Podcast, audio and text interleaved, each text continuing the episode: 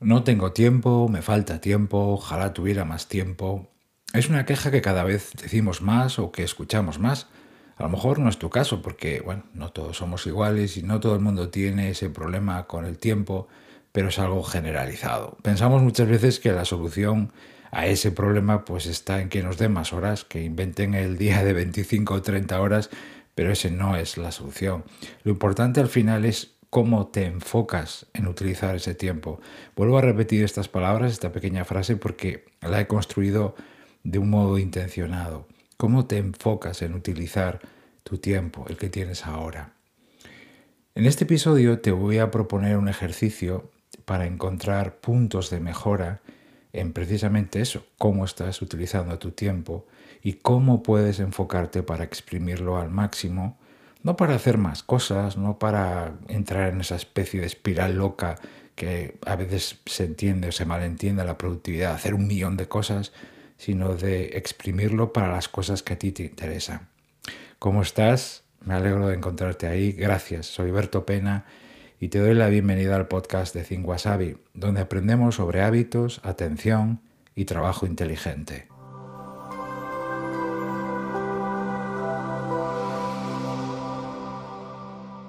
En el anterior episodio del podcast, en el que te hablaba de algunas de las ideas maestras del esencialismo, destacaba una de ellas eh, de la que personalmente soy un fan y que no paro de recomendar a todo el mundo pues desde hace 20 años casi, que es desde el momento en el que empecé a hacerlo, y es la evaluación.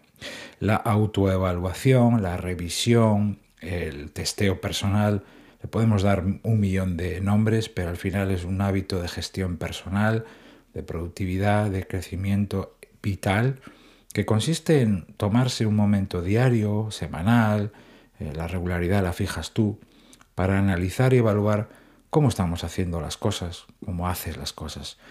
Este hábito, como te digo, para mí es esencial dentro de ese esencialismo, ¿no?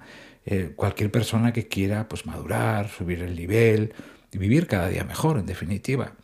La autoevaluación personal no persigue encontrar fallos, eh, torturarse con las caídas o esto lo tenía que haber hecho bien y he vuelto a hacer mal, creí que ya lo tenía asimilado y lo he perdido.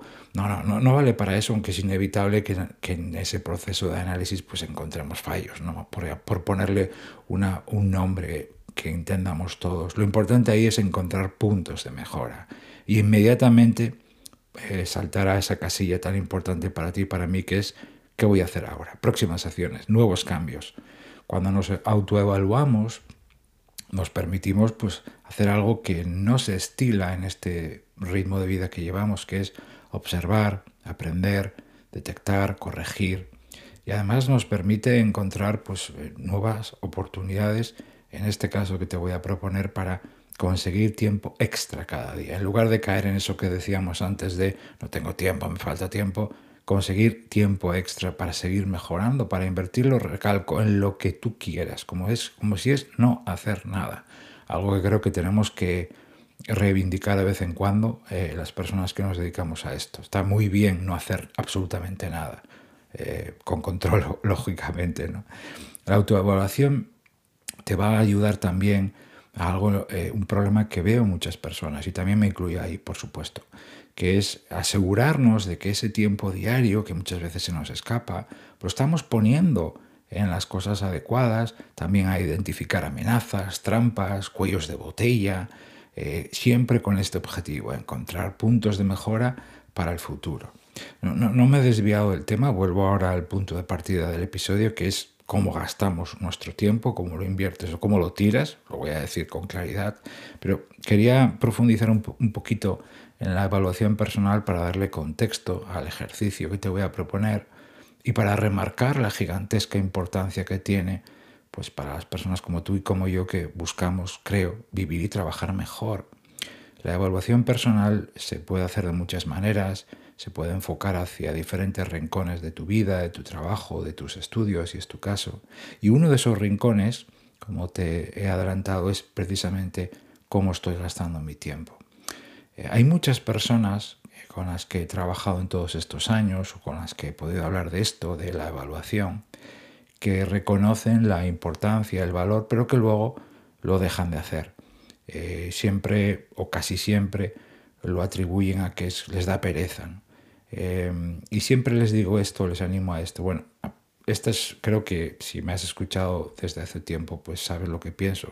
Si algo es importante para ti, no te da pereza eh, o buscas la manera de hacerlo para que no sea tan costoso. ¿no? Pero a estas personas les digo, bueno, si no quieres hacer una evaluación profunda de todos los aspectos de tu gestión personal, de tu productividad, bueno, al menos haz una evaluación de mínimos, que es la evaluación de tu tiempo, para que luego no andemos llorando por las esquinas diciendo, ay, es que no tengo tiempo déjame ver cómo lo estás gastando, que tienes.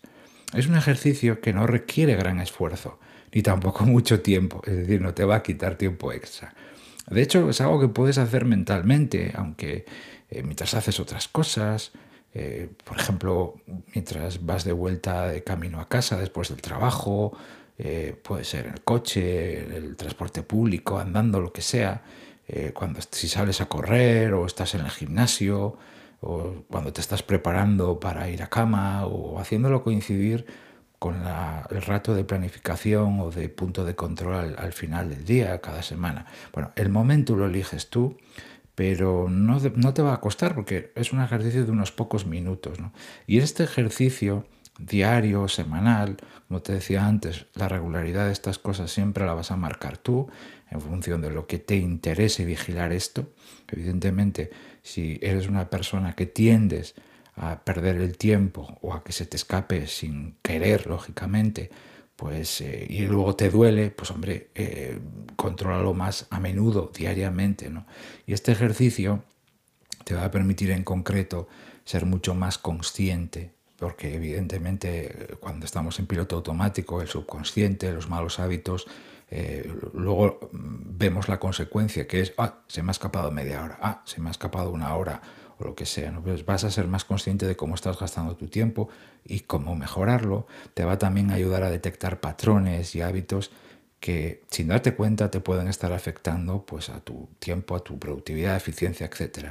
Eh, y también te va a dar un mayor control de, de ahora en adelante sobre tu tiempo. ¿no? Antes te, decía esto, ¿cómo, ¿cómo, dirijo yo, cómo me enfoco yo hacia em, a, invertir mi tiempo, a gastarlo? ¿no? Y algo muy importante también, a evitar que otros manejen tu tiempo por ti o incluso te dirijan. ¿no? Nadie va a decir esto a lo mejor abiertamente porque igual nos da reparo o vergüenza directamente, pero, pero bueno, eh, que al menos ser consciente de que, oye, pues eh, estoy dejando que mi tiempo lo manejen otras personas. Bueno, el ejercicio en sí como la mayoría de los de evaluación, al menos como los entiendo yo, cada persona podemos tener un estilo, pero déjame compartirte cómo lo veo yo. El ejercicio consiste en hacerte una serie de preguntas pues que precisamente te dirijan hacia eso, detectar puntos de mejora en la gestión de tu tiempo. Las preguntas son, creo, bastante directas para que no te puedas escapar de ellas. ¿eh? Cuanto más claras, precisas y concretas sean, eh, la respuesta será mucho más directa para evitar las eh, excusas y pretextos que a nuestra mente le encanta tanto.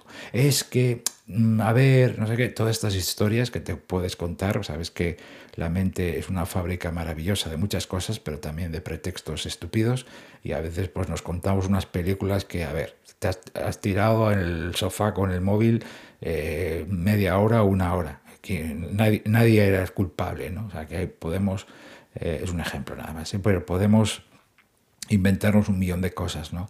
Necesitas ser totalmente transparente, honesta contigo mismo a, la hora de responder a estas preguntas, lógicamente. Sé que lo vas a hacer, pero tenía que decirlo para evitar pues esa especie de, quiebros que a veces nos hace la mente para evitar eh, el, tema de las disculparnos y cosas así. ¿no? Bueno, te presento algunas de las preguntas que puedes hacerte, son nada más que ejemplos pero toma nota si, te interesa, por supuesto. ¿Estoy repartiendo y distribuyendo mi tiempo de manera consciente? ¿Me estoy dejando llevar o regalando mi tiempo a cualquier cosa a cualquier persona que me lo pida? De manera injustificada, entendemos, o de manera incontrolada. ¿Hay alguien o alguna actividad o momento que se está llevando mi tiempo sin quererlo o sin darme cuenta? Le estoy dedicando el tiempo que yo quiero a esas tareas, actividades y personas que yo digo que son prioritarias para mí. Estoy diciendo no tanto como debo para no sobrecargarme de muchas cosas. Recuerda lo que veíamos del esencialismo, ¿no? de no caer en la saturación. Tengo controladas y reducidas al máximo mis tareas y rutinas repetitivas. Las estoy haciendo bien para que me quiten lo menos posible. Recordarás que esas rutinas que repites, las tareas diarias, etcétera, son una pequeña gran hipoteca. Como no lo tengas controlado, eso te quita mucho. Un pequeño inciso.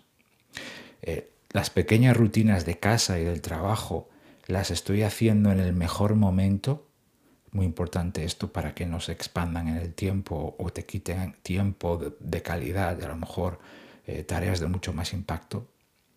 ¿Qué has hecho o qué he hecho? Como ves, lo estoy poniendo en primera, en primera persona las, las preguntas, ¿no? Pero, ¿qué he hecho yo en la última semana o ayer eh, o hoy para defender mi tiempo y el de mis prioridades? Y por último, ¿soy realmente el dueño o la dueña de mi tiempo o son otros los que lo manejan? Bueno, esta pregunta última siempre me hace una pequeña aclaración. Nunca vas a poder decidir, aun cuando eh, vivas solo o sola, nunca vas a poder decidir el 100% sobre tu tiempo, porque no vivimos en una isla, ¿verdad? Y al final las demás personas, y sobre todo pues tienes familia, eh, diriges una empresa, pues los demás van a decidir por ti porque tienes que ceder una parte de tu tiempo. Pero la pregunta es, mayoritariamente soy yo quien decido de manera intencionada o son otras personas los que manejan mi tiempo y mi agenda. Bueno, son solo unos ejemplos nada más para darte pistas a ti. Este ejercicio realmente donde cobra eh, esa gran utilidad eh, es cuando adaptas estas preguntas a tu tipo de trabajo, estudios, vida personal, tu familia, etc. Personalízalas y te he dado unas pistas nada más, pero y así vas a poder evaluar cómo realmente estás utilizando tu tiempo y una vez más lo digo, encontrar puntos de mejora, próximas acciones. ¿eh? El objetivo no es poner el dedo en la llaga o darse golpes de pecho o decir, madre, tenía que haber hecho, no no, sino decir, ¿qué voy a hacer ahora? Siempre ese es el primer objetivo, repito, al menos como lo veo yo, de cualquier evaluación. Eh, y para terminar, no me puedo resistir a darte algunas pautas para hacer realmente bien esta autoevaluación o cualquier ejercicio de este estilo, porque esta evaluación la puedes llevar a eh, tu colaboración o cómo trabajas en equipo, eh, cómo gestionas tus prioridades, etc. Pero la importancia, como te decía antes, de ser muy honesta o muy honesto contigo. No te engañes, eh, intenta ser todo lo transparente y franco posible, directa posible. Hazlo con regularidad. sirve muy poco, tiene muy poco valor, valor al menos para mí. hacer una autoevaluación personal pues una vez al mes, una vez al año, algo con regularidad, especialmente algo tan sensible como el tiempo. Sé específico a la hora de responder, no te quedes en generalidades, eh, precisamente porque como respondas con ambigüedades o, o, respuestas muy pues eso, generales, no vas a poder ver la solución o las pistas para tomar próximas acciones o cambios. Em, y como te decía antes, no te castigues. ¿eh? Es inevitable sentirse pues, frustrada o cabreado, pues si te ves pues, fallando aquí o allá. Pues, eso es bueno, es bueno porque evidentemente te exiges, pero la autoevaluación no persigue la tortura, sino esa mejora. ¿no? Y algo muy importante, también encontrarás en tus autoevaluaciones, en esta del tiempo que hemos visto hoy, pues cosas que has hecho bien eh, así que es momento de celebrar tus avances, no todo va a ser negativo. Así que si, identificas detalles que antes iban mal y que has corregido, o áreas que ahora están yendo mucho mejor, pues, pues fantástico, dilo abiertamente, celébralo y reconoce tu esfuerzo y tu conquista. Em, el ejercicio de autoevaluación no solamente es para encontrar puntos de mejora, sino también para decir, hey, me he caído tres veces o 55 las que sean, pero también he hecho bien estas otras cosas. ¿no? Em, creo, creo que te va a ayudar mucho en este caso la autoevaluación de tu tiempo. Ánimo con tus retos, con tus dificultades. Todos estamos ahí en el mismo barco y a todos nos cuesta remar, ¿verdad? Así que te mando mi fuerza pues, para tus proyectos, para tus sueños, porque con hábitos, atención y trabajo inteligente es posible. Te doy gracias de verdad y de corazón por haberme acompañado estos minutos y por regalarme tu tiempo y tu atención que tanto valoro. Se despide de ti Berto Pena y hasta el próximo episodio me podrás encontrar en mi web thinkwasabi.com. Que tengas un muy buen resto del día y hasta pronto.